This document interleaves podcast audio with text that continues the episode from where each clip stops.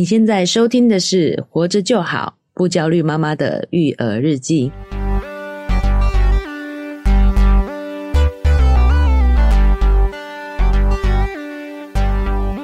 我是营养师肉圆妈。大家好，我是奶舅。哎、欸，奶舅。哎、欸，肉圆最近会讲说我不想去上学。哦。那问他原因呢？他都说他睡不饱。睡不饱。那不管他，我们就提前让他早一点睡嘛。嗯，所以不管他早睡还是晚睡，他都还是说他睡不饱。所以我觉得原因可能不是这个。好、哦，不是他真正不想上学的原因啊。对呀、啊，在想说他是不是在学校可能有被欺负啊，或者是没有好朋友的这样子的情形。哦，有这个担心。对，哦、因为尤其幼稚园的小朋友，他们又表达能力比较还不够。嗯，所以他可能感觉不舒服，但是他不知道该怎么讲。好，就是这阵子我们蛮。啊，烦恼、呃、也一直在讨论，就是为什么肉圆这阵子有一点厌学的状况发生啦？对、欸，所以我们也是很担心，说他是不是遭受到了这个校园霸凌的这个感觉？对，因为今天想要聊这个话题，就是。呃，是不是被霸凌了？可是我觉得可能在幼儿园这个阶段讲霸凌，好像又有点太严重了。只是我们把它当成一个代称呐，对不对？是不是在学校没有交到好朋友，或是被取笑、被欺负这样子的感觉？这样就叫霸凌吗？其实我要霸凌这个定义啊，开始变得更广泛呐。为什么？因为。在校园里头，不管从幼稚园开始，对，一直到甚至大学，都会发生的事情。其实出社会也都会有霸凌的情况。职场霸凌啊，对。对，那由于我觉得我们关注这个议题之后，我们会开始去注意，就是肢体上是哦，就是肉体上的霸凌。对，有没有受伤？哎、欸，嗯、导致这个肉体上的霸凌，我觉得相对来说比较少一点。对，而且我觉得其实也不严重，因为你看得到伤，对，所以你就能明白他被他可能被欺负、被打了，更容易被发现。对对对，好，然后所以现在的霸凌，我觉得更多是所谓的隐性霸凌。对，这是我最担心的，因为我觉得皮肉伤就像我们小时候常常被体罚嘛，也没怎么样啊，嗯、手打到皮开肉绽也没怎么样啊，对不对？对，对就是那种心灵上的受伤，很难去看到他到底伤口如何，欸、有没有恢复。对，好像现在的这种霸凌呢，哦，会比较这个隐性一点哦，对，反而更难发现哦。对，比如说会是在社交上去排挤啊，是，哦，或者是言语上的嘲讽、嘲笑啊，对，哦，这一些其实反而对。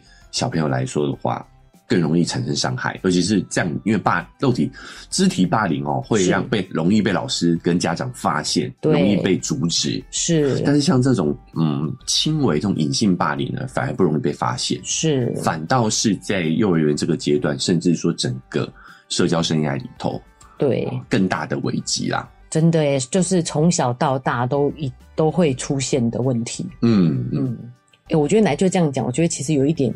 就是多少都会有一些，就是像这些比较呃善笑或排挤的这个部分。嗯，后来我们跟肉圆去了解状况啊，嗯，发现他有跟我们聊到，就是他交朋友上面其实有一些状况的。哦，怎么说？就是他有朋友是比较强势的，会想要控制他，不准他做这。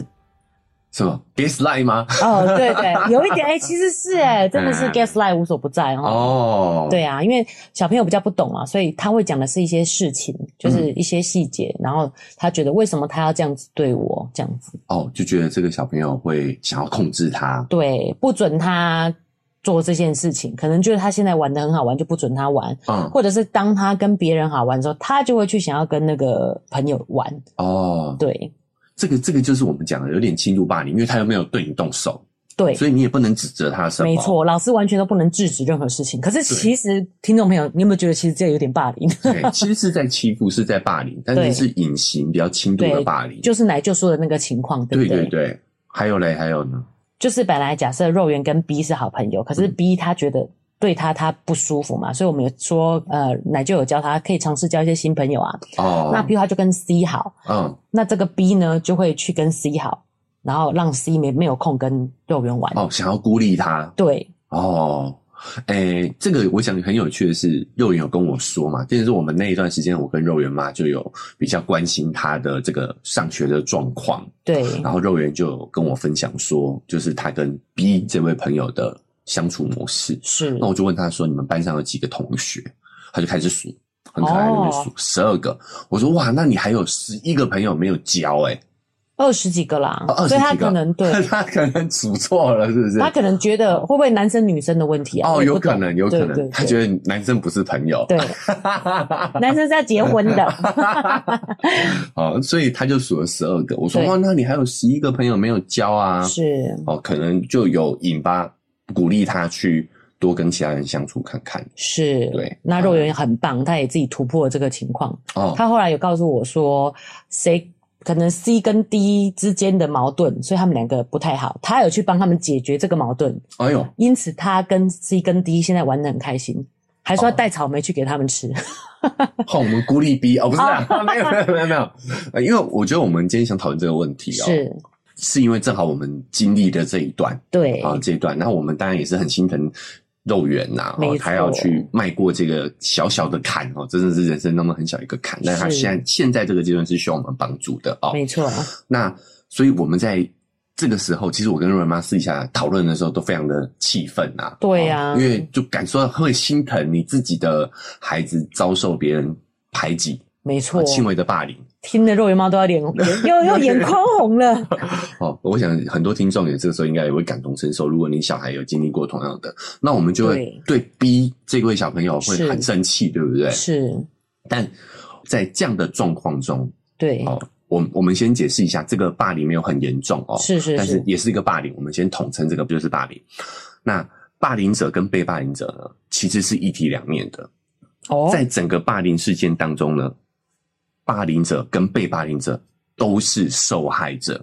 哇，肉圆目前是被霸凌者，所以我还没有办法这么大爱去宏观看这件事情。好，我我们还是要强调一下，这个霸凌没有那么严重啊。对对对对对，是小朋友之间的交友的一个小小小的。其实肉圆也爱这样，没错，肉圆也在学习。我也 对这个也是交朋友的一个学习。因为肉圆妈讲到一个很棒的，就是。这个都是学习的机会啦，对，学习挑战的一个挑战，一个学习的机会是。好，但是我们讲这个情况下，一般人很难去站在霸凌者的角度去看，没错。对，但我们今天想聊的这件事情，就是在这个状况当中呢，双方其实都是受害者。其实，如果仔细冷静去思考，我如果是从是那个会轻微这样霸凌其他小孩的妈妈，我也很困扰，嗯，对不对？你也应该怎么教小孩子不要去做这样的事情？对。好，所以我们今天就想讨论霸凌这件事情。对，从我们自己的切身感受出发。哈，但在开始之前哦，我们要跟大家分享一下我们频道最近办了一个抽奖的活动。对。就是这个我们的儿童专用的泡泡玩具，哎，的那个厂商提供我们一组可以抽奖的一个机会。哎，Mother's Corner 也是我们频道第一次办抽奖活动嘛，哈，已经在上周三圆满结束。是，我们也顺利的呢抽出了一位幸运儿。这个还有朋友问我说，如果未来抽奖人很多的时候，你还要这样手动吗？手动抽奖真的很有趣。欸。所以我们我们要讲一下，对，因为我们第一次办，然后再加上我们现在的粉丝数量还算是小型的，对，还在起步当中而已。哦，所以参与这次活动的听众。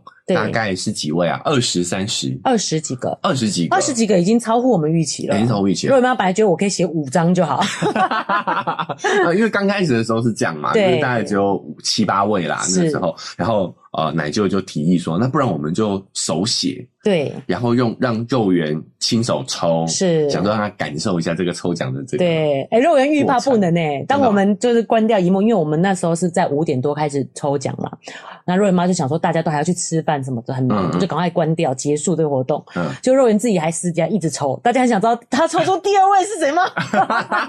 不需要，因为 不需要，对，没有奖品。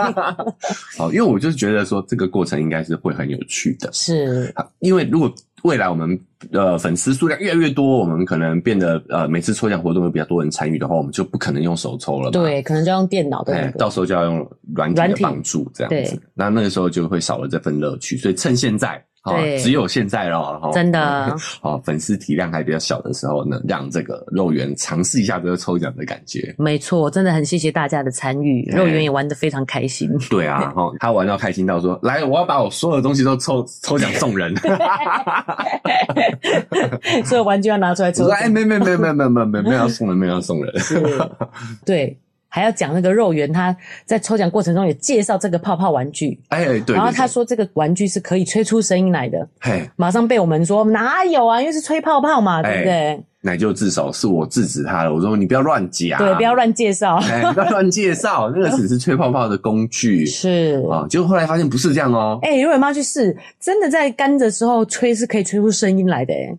它是什么声音啊？是喇叭的声音吗？你就是呼，就是你知道，哔那种感觉，哦，比较高频的对喇叭声这样子。对，没错，就是一个声音这样。哎，所以我误会他了耶。没错啊，奶就在此跟肉圆道歉啊。对，这个误会你了，想不到他的观察这么仔细入微。没错，果然是这个实操实际操作的人，就是最清楚状况的。我就有跟肉圆讲这件事情，嗯，说，哎，奶就我们发现这是可以的耶。我们在直播现场直接说你这样不，你说错了。哎。我觉得感到很抱歉，我跟他道歉啊。然后肉圆就跟我说，因为我在洗澡玩的时候就发现了啊，就是干的时候是这样子，然后吹湿的时候吹泡泡这样子啊。所以这个对奶舅来说也是一个学习的机会，对不对啊？对。就是其实我们真的也不要用我们自己的思维去啊评价小朋友。对，没错。好，他们的。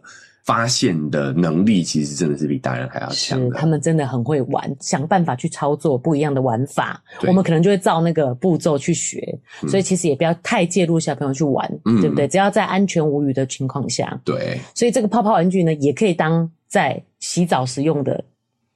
哦，它除了可以在户外玩，户外玩，对、呃，你洗澡的时候也可以吹泡泡啊，没错。反正我们的泡泡是无毒的，对不对？对。哎、欸，而且它那个泡泡液好像还有一个细节。哦，对，肉圆妈看了觉得很惊讶，哎，就是它其实有一点稠度的。哦，那有带小孩玩泡泡一定知道，我们在沾泡泡的时候，我们一定会先让它滴一下，再拿出来吹。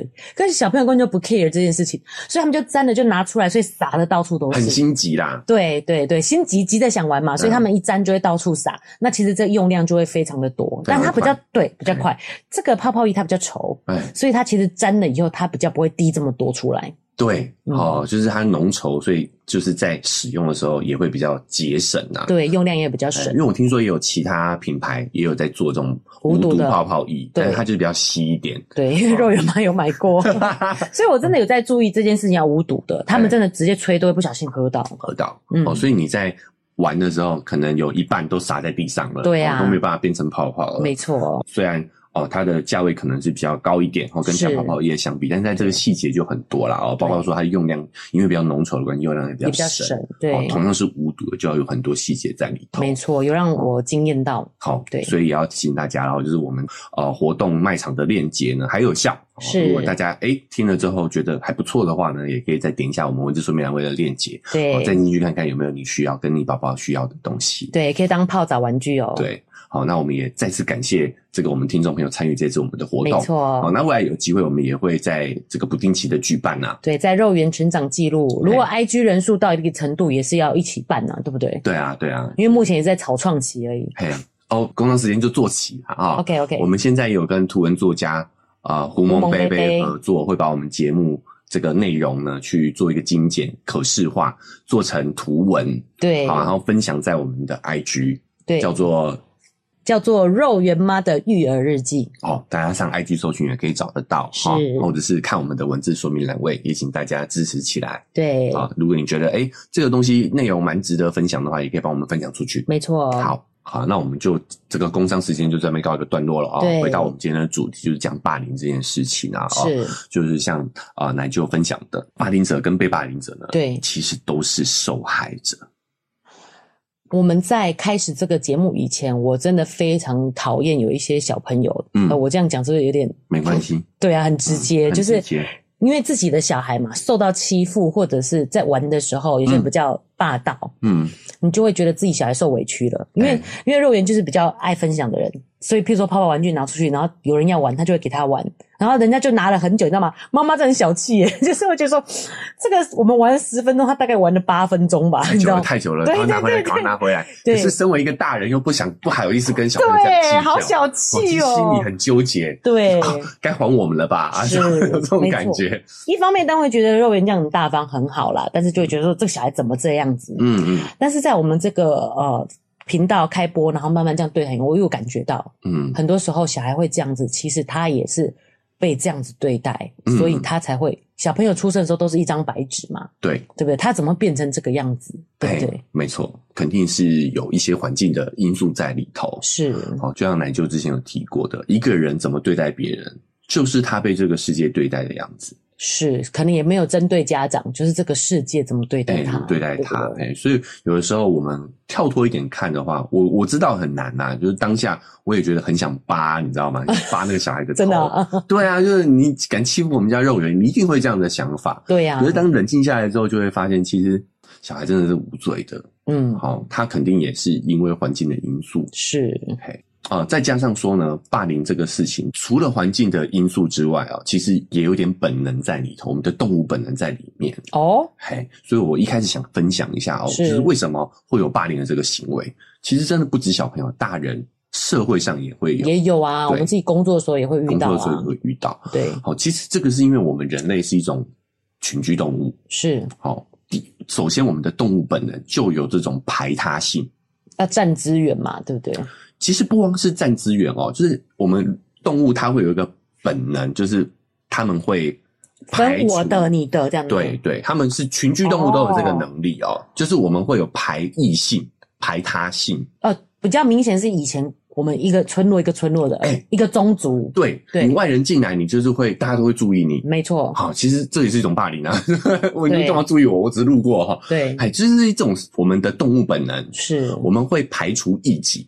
对，非我族类，必诛之，这种这种本能性。对，以前就是那种村落的时候，你看到对啊，外人来的时候，你特别小心嘛，对不对？比如说，有些人甚至可以赊账干嘛，你这个就会一直盘问他说，你为什么在这里啊什么的。嘿，这也算是一种看不起别人，对不对？对，就是也是一种霸凌嘛。嗯，好，就是我们会对这个异族、非我族类的，就会特别的想要排挤他，甚至想要轻轻侮他。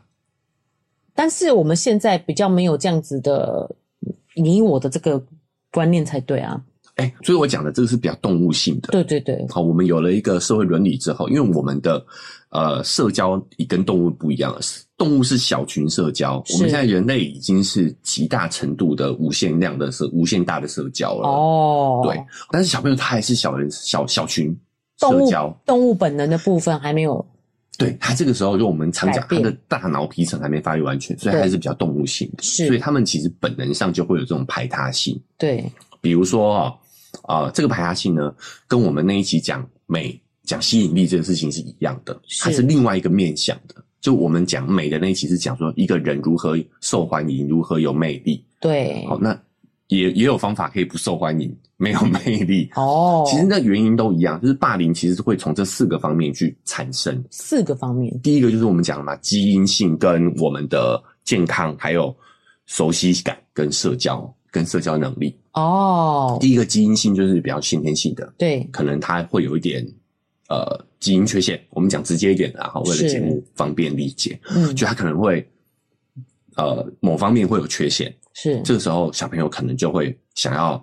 排除它哦，那这也是动物本能，就是因为我们希望我们的族群里头是都是好的基因啊。我希望我们希望我们人类就是强盛的，你这样你的出现就觉得我们人类不是一个对完美的族群里头。如果我们动物性，如果今天动物圈子里头对出了一个。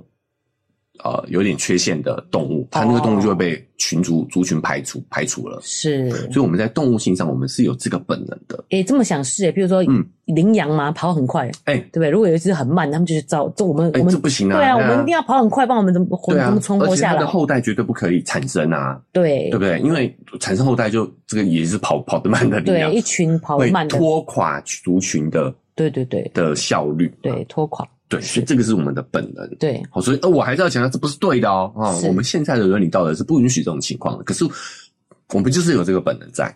所以小朋友又更明显，因为他们还没有受过教育，而且皮层、大脑皮层还没有发育好。对。然后第二个霸凌原因就是因为健康，所以有一些会有不健康因素的小朋友就会被霸凌。是，比如说没洗澡、有味道，这个其实传递出来的是不卫生，其实就是因为不健康。我觉得奶就讲这个啊，嗯，让我反而轻，就是有比较放松一点的，因为瑞妈其实小时候也有类似这样的情况被霸凌，哎、欸、哎、欸，就是，但是我后来只是自己发现说，哦，原来要这样洗澡，嗯，然后所以就解决这个问题了。所以其实很多时候都是很轻微的小事。对，我那时候就是因为去就是亲戚家有狗，嗯，然后我可能耳朵后面没洗干净吧，就我发现好像有点狗味。哎、欸，这可以这可以剪进去吗？肉圆妈洗澡没洗干净。肉圆妈小时候有狗味。对，okay. 对，然后就是同学就会笑嘛，然后离你远嘛。哎、欸，那那时候可能因为。小时候不懂，心智就强大嘛，说哦，原来要这样，要洗干净一点。我身上有味道，有味道，有味道就代表不卫生，不卫生就会生病，所以这是一种健康的本能。哎，也是，他要离我远一点，不然他就被我传染到生病怎么办？对，对对。然后还有一些比较胖，我们讲直接一点啦，胖的小孩也是不健康的讯号，哦，都会让我们觉得想要远离，这是一种动物本能，是不健康。然后再就是熟悉，就是陌生人啊。对，对，对，这个这个其实我们能理解。你跟我族类不一样哦。比如说，我们最近小朋友在流行什么啊？好难，好难哦！就是小朋友流行什么啊？你不了解，你看你就没办法融入，因为你不熟悉。对，这种熟悉，异族，对，好，这也是可能会产生这种软性霸凌，甚至肢体霸凌的一个原起因。是。再就是社交能力哦。小朋友如果社交能力不好的话，其实就有可能会产生这种隐性霸凌。哦，所以其实这四个原因都是会影响的，因为我们在过去那个年代，有一些比较就是比较严格的家长，他会不让小孩看电视。嗯、对。那我们在大学的时候就聊到，他就自己在笑着讲啊，就是说小朋友在流行看什么，可能什么卡通、什么影剧的，嗯，都聊不来啊，就是有一种被孤立的感觉。哦，对不对？对。但是其实，如果他社交能力好，他人家还是不会因为这件事而不喜欢他。只是在聊这件事的时候，他有一种嗯，跟群体是分开的一个感觉。对。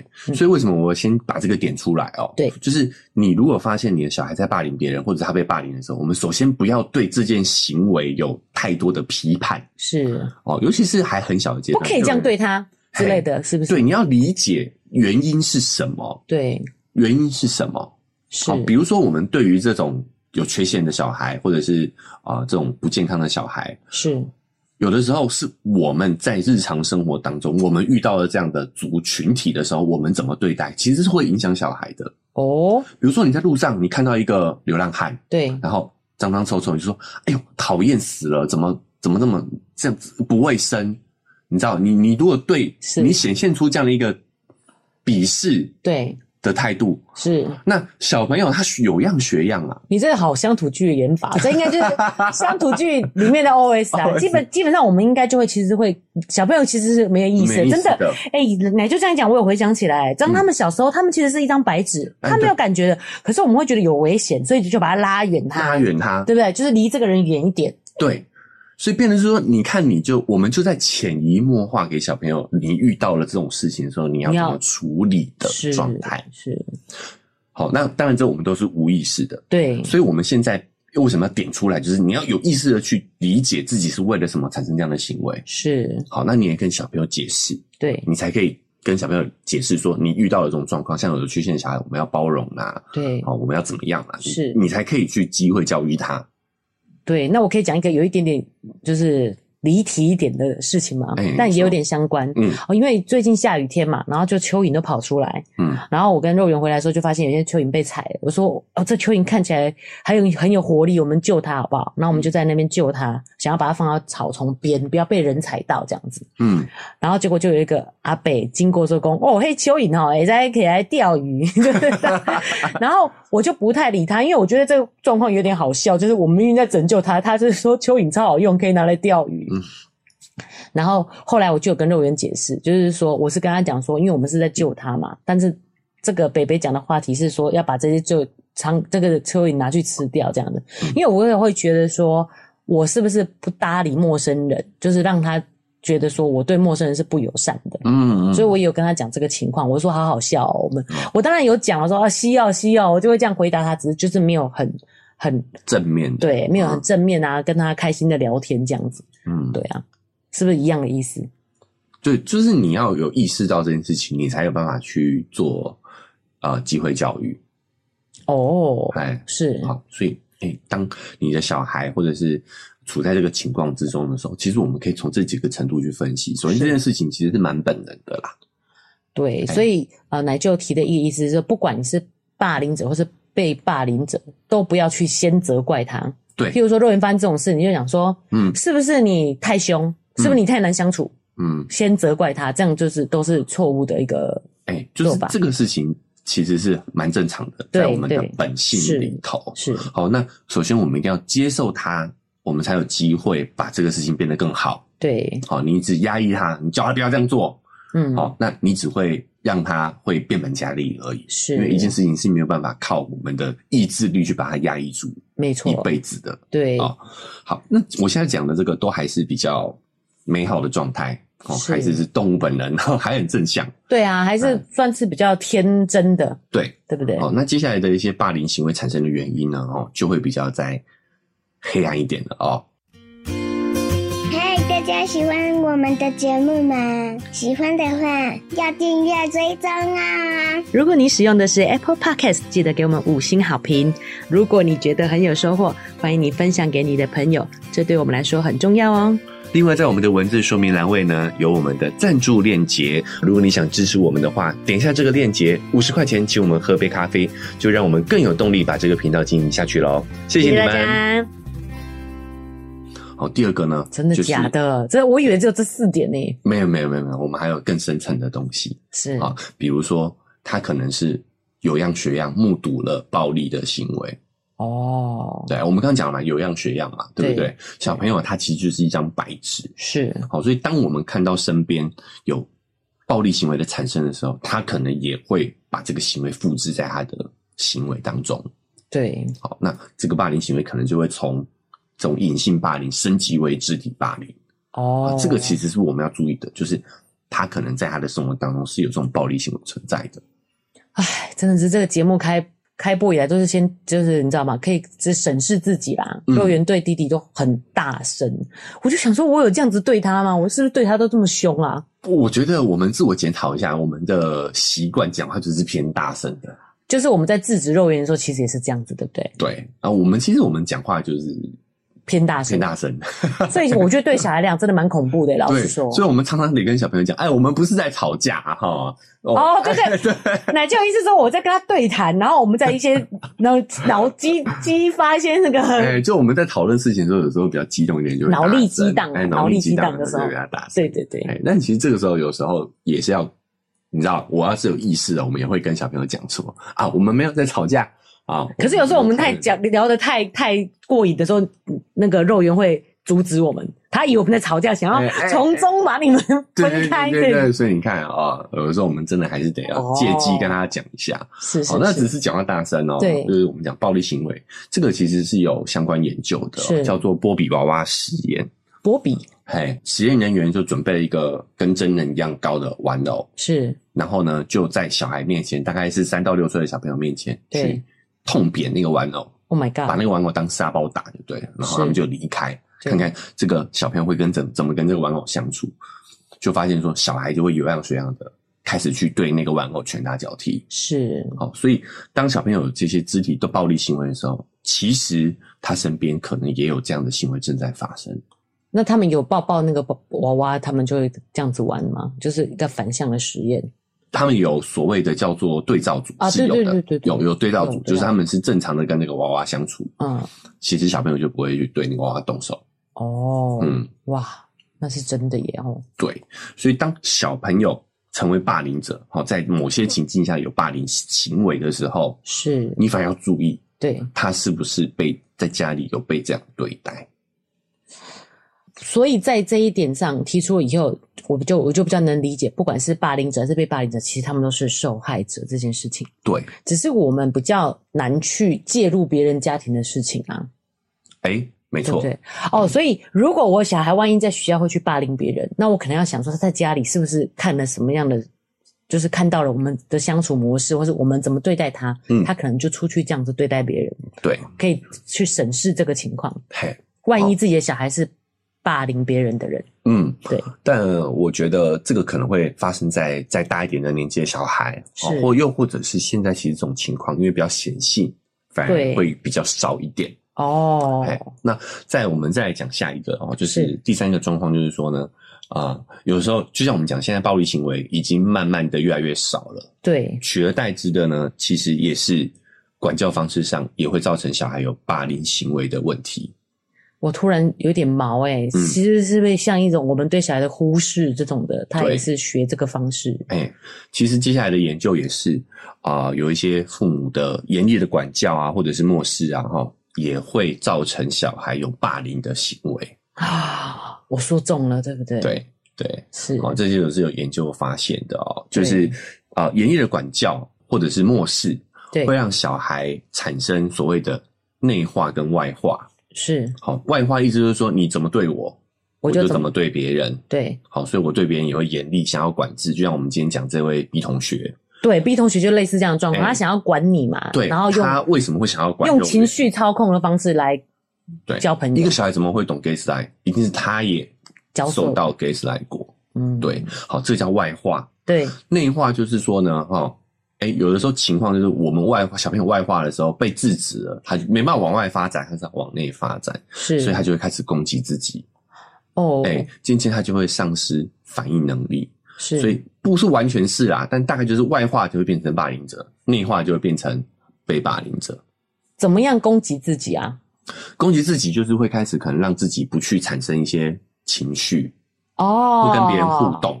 当我有情绪的时候，我就会想要去操控别人。那我如果被制止，我就只好把情绪这部分先压抑住。对，好，所以有呃研究发现，就是呃霸凌者跟被霸凌者，他们会对于情绪辨识都会比较差一点。哦，就是我们常常讲那种看起来很乖、没有、嗯、没有情绪反应的对小朋友，这种会容易成为被霸凌的高危险群。嗯，对，这个研究，他们把呃有霸凌经验的小朋友是。召集起来，对，好、哦，霸凌别人跟被霸凌的都召集起来，对，然后呢，他们做了一个表情辨识的实验，就让他们看各式各样的表情，哦，然后让他们去看是什么样的一个情绪，是，是然后发现呢，霸凌者他没办法辨识所谓的恐惧，他不知道别人在害怕，嘿，在害怕，他对恐惧这个情绪是比较不敏感的。霸凌者，哎、哦欸，这个是延伸到后面讲了，就是那种很严重的那种恐怖分子嘛，嗯、就是那种无差别杀人那种的，嗯、是不是？其实就是讲，就是他感受不到别人的恐惧啊，对不对？对。然后呢，被霸凌者呢，他们是对愤怒的辨识能力不足。哦，嗯。哦，所以有分别的耶。对会霸凌别人的人是他不懂别人的害怕，对，他没办法对别人的害怕感同身受。然后被霸凌者呢，他们是对别人的愤怒敏感度太低，就是太欠揍啊。哎，你不是你是家长是这样才会他才会才会变成这样子的。哎，就是他别人生气，那就开始要教训我们。真的，他别人生气，他比较不能够感受到，这就是一种内化。其实我觉得我们，因为因为他承受了父母太多的脾气哦，不要讲父母啊，就是他承受大人环境里的环境里的这种愤怒是，然后他没办法，他只好内化，所以变得是说他要降低，装作不知道，对他要降低他对愤怒的敏感度，他才有办法存活下来嘛。对，理解。哎，对对对，这种内化，就好像我们如果住越南的话，你就不会怕热一样。那我也在举例，所以他们都是。情绪社交能力比较差一点。哎、欸，这这这个举例蛮好的啊，就是对于温度的这个控制，如果你是在如果你是在长期都很温热的热的情况下，你就要不怕热啊。对，对不对？所以如果长期大家都很容易生气，嗯，你就要先让自己降低这个，不然你没办法存活下来，你就一直感受到别人的生气啊。对，对不对？所以你就要比较。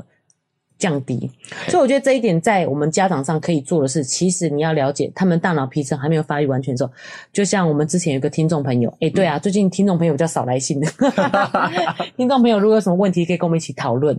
之前那个听众朋友讲到说，他的小孩以前白目白目的，现在变得很玻璃心，你记得这件事情吗？记得记得，对不对？他其实慢慢可以感受到家长的。情绪了，嗯，所以他们在以前确实是不了解的。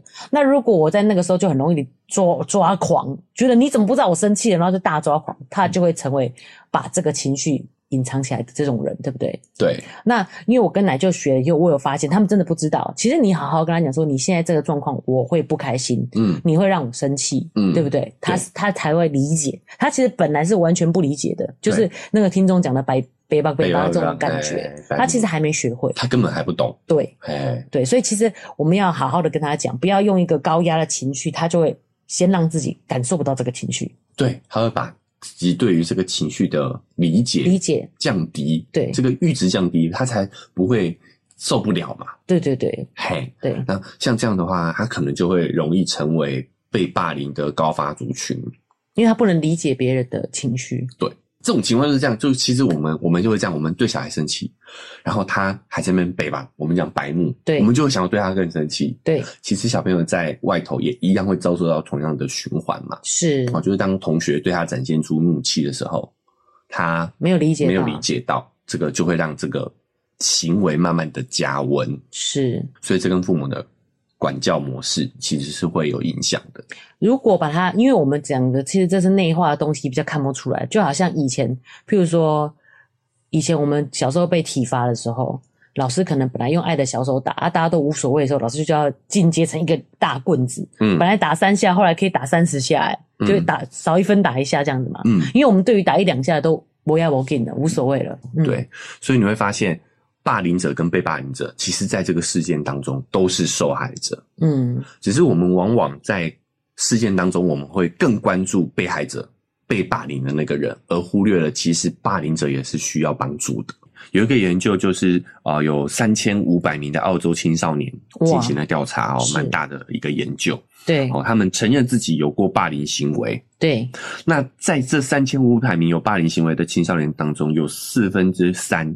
同样也是霸凌行为的受害者哦。好，这三千五百名里面有四分之三霸凌别人的同时，自己其实也是被霸凌的。是。好，研究者就是认为呢，其实过去我们在校园霸凌事件当中，我们会把这些呃青少年，把这些小孩分成三类，就是霸凌者、被霸凌者跟旁观者。但事实上呢，这三者其实可能没有差别。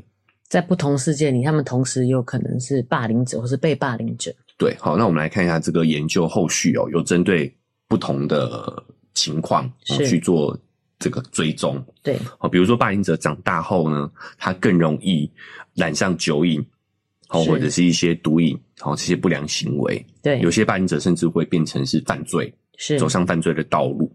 好，那那一些呢，既是霸凌者又被霸凌的孩子呢，他就更容易患上抑郁症、忧郁症，或者是自杀。情绪上同时有不同的那个切换，哈。嗯，所以不管是霸凌者跟被霸凌者，其实都是需要帮助的。是，嗨，好，再来是说，那我们到底要怎么帮助这些霸凌者呢？这个是一个个案，哈，但是我觉得也只蛮值得大家分享的。这个案，这个这个故事是发生在美国的一个父亲，是，然后呢，他的小孩八岁的小孩在学校遭受霸凌。是，那这个父亲呢，他就跟呃一般人反应不一样。他除了想了解自己儿子是为什么会被霸凌之外，他其实他更想了解是这个小孩为什么会霸凌我们家孩子。哦，他就跑去找那个小孩子要跟他沟通。是，那那个小孩子一开始当然就非常的排斥。他觉得你这个家伙一定是要来责怪我霸凌你们家孩子嘛？对，哦，所以他一开始是筑起了一个防卫的姿态。是，哦，但很有趣的是，他就开着车，那个美国爸爸就开着车载着那个霸凌者，是，哦，就一直在街上绕，然后一直跟他聊天南地北的聊，因为一开始他不愿意回答你为什么要霸凌你们家孩子。嗯，后来久了之后，他就放下戒心，他就跟他讲，原来他也是被霸凌的。是，那他为什么被霸凌呢？因为他穷。所以他的衣服跟鞋子都脏脏旧旧的，是，所以他就被其他小朋友霸凌。那所以我要撑起来，对，我去霸凌别人就可能就不会，他们就他就强悍外化，对对，把这个行为外化到他儿子身上。是，这个爸爸就知道哦，他就带他去买了一套全新的衣服跟鞋子，这么好。嘿，回程的路上他们就有说有笑了，是。然后他就发现说，原来这个小孩子家境很差。其实也是缺关心诶。对对，就是爸妈爸爸离家出走，妈妈在打工，完全没有人管他，然后家境很很惨这样子。对，然后他就很辛苦。对，他就邀请他来他们家里，就是你只要放学，你要放学你就来我们家，然后他就跟他儿子反而变成了好朋友。好，最后这个爸爸呢，他为了要长久解决这个问题，他知道这个小孩家境是不好的，是，他就在学校跟网络上发起募捐，要帮助这个小孩改善他的经济状况。哇，嘿，当然，这个故事是一个蛮理想化的，也是一个个案。我们生活当中，我们没有那样的经历，对，去做这样的事情。是，好，但我讲讲这个故事，就是想要告诉大家，其实这个霸凌者他也是需要需要帮助的。对，那这位爸爸呢，他解决了他自己小孩被霸凌的同时，他也帮助了一个青少年，帮助了一个孩子，是对，改变了他的人生。对，所以我觉得有的时候我们多一点关心，多一点关注，其实可能就会真正去解决霸凌的这个问题。是，所以如果我们更愿意去了解一下霸凌者，对，他是一个什么样的人，他为什么会有这样的行为？是，好，不用像这个美国爸爸做到这么。极这么极端呐、啊，好，这是一个个案啊。但是只要我们愿意多一份了解，其实可能可以真正去从底层去解决这个问题。是，但我想各位听众最关心还是自己的小孩嘛，当然啦、啊，哦，对不对？对，哦，所以我觉得我们可以做些什么呢？是，首先第一个，你一定要。了解双方的状况啊，了解自己的孩子之外，你也要了解霸凌者的情况。是，好，但是呢，我们还是要让小孩在面对这件事情的时候，是有一些基本保护自己的能力的。哦，对，没错，因为你要了解，那要花时间的哦。对，好，你自己的小孩要跟你讲，其实都不一定容易了，是，更何况这是别人的小孩。没错。好，第一个就是要教会小孩子拒绝跟逃跑。对，好，是。哎，你有没有想过，假设他？我们这位 B 同学要霸凌幼儿园，对，叫想要控制幼儿园，是啊，为什么幼儿园要给他控制？对呀、啊，你可以拒绝啊，对不对？对，好，那这个怎么教？其实就跟我们日常管教一样嘛。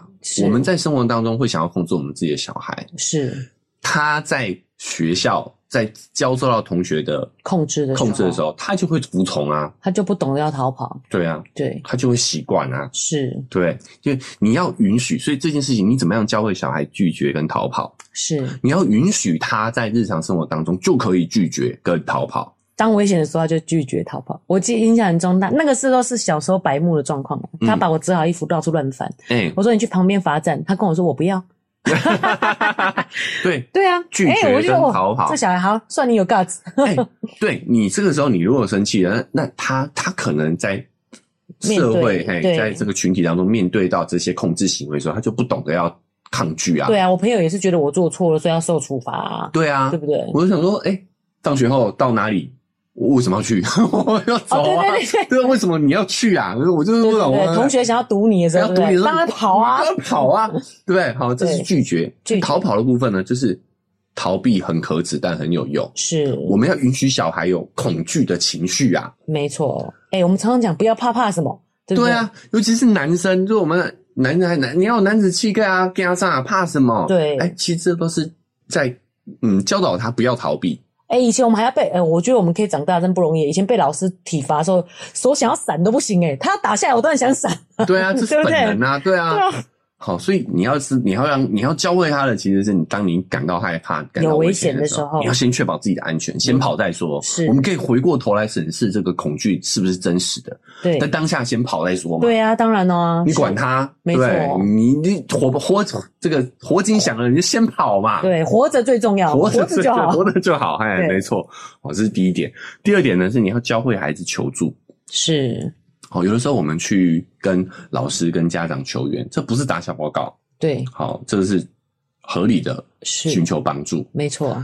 然后我们真的也要跟小孩建立足够的信任啊，让他愿意跟你讲。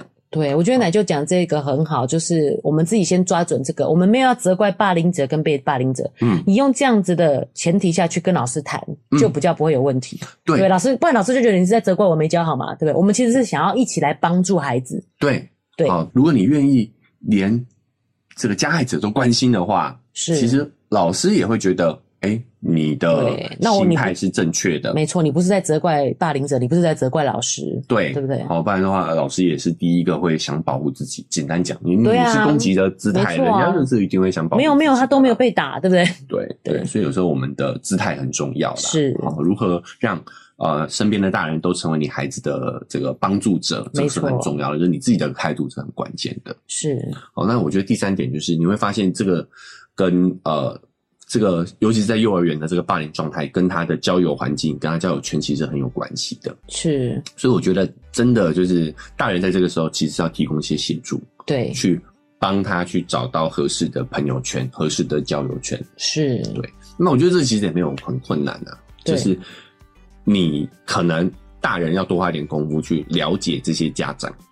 哦，哎，小朋友其实就是家长的反射。比如说，你觉得这个家长 OK，他小朋友基本上也没什么问题。哦，嘿，那就讲一个好残酷的，对，很残酷的大实话，对啊对。其实有很多研究发现，一个小孩子的社交能力，很大程度就跟他的家长是一样的。是你擅长社交，你的小孩就擅长社交。那我这样讲是不是有点太明白？就是或许幼儿园还没上学前，你会觉得没问题，是因为我跟那些妈妈也蛮好的，我可能就认为这些妈妈也是比较可交往的对象。对，就是我会觉得说，你的社交能力是没有问题的。对，所以你的孩子应该也是一些，应该也是是没有问题的。是，但是还是需要我们的关注了，你也不能放养了哈。对对，对，你还是可以在这方面多多的去关照他，刻意的让他去接触到某些。朋友群，这个是我们在小朋友这个阶段可以做的。对，那就叫我举例说，我跟肉圆爸也不是第一次认识就变成好朋友，是吧？对，你就让他知道说，其实交朋友是本来就是会有很多汰换的，对，合则来，不合则分，没错，是很正常的事情，也是一个很好的机会教育。对，而且我觉得就是奶就举例的蛮好，因为你用自己身边的例子，嗯，孩子就更能了解。对啊，对。然后你如果强迫他一定要跟这个朋友在一起，对，其实很容易让他以后会被这种情绪勒索，会被友谊绑架。是，我觉得这件事也是很不好的。友谊哦，然后再再晋升到可能跟亲密的关系的另一半也是，另一半也是，对不对？对啊，是。哎，所以我觉得今天也很想跟大家从第一个从霸凌者的角度去看霸凌这件事情，你会发现其实他们都是受害者。是，不管你是被霸凌还是霸凌的那一方，你们都是在这个事件当中的受害者。对，我觉得这个心态也是蛮重要的。没错，我们也要除了关心自己的小孩之外，你也要关心霸凌者。而且你抓准这个心态去处理这件事情，就会比较柔和。对，比较不会这么硬，就觉得怎么样一定要对方。哎，比较也没有攻击性。对对对，哎，对啊。说不定你有机会也会像那个美国爸爸一样拯救另外一个小孩的，是生活也不一定。对对，嗯，哦，这件事就让我想到啊，其实，呃，肉圆妈现在就有点大实话，我不是说过我小时候也是。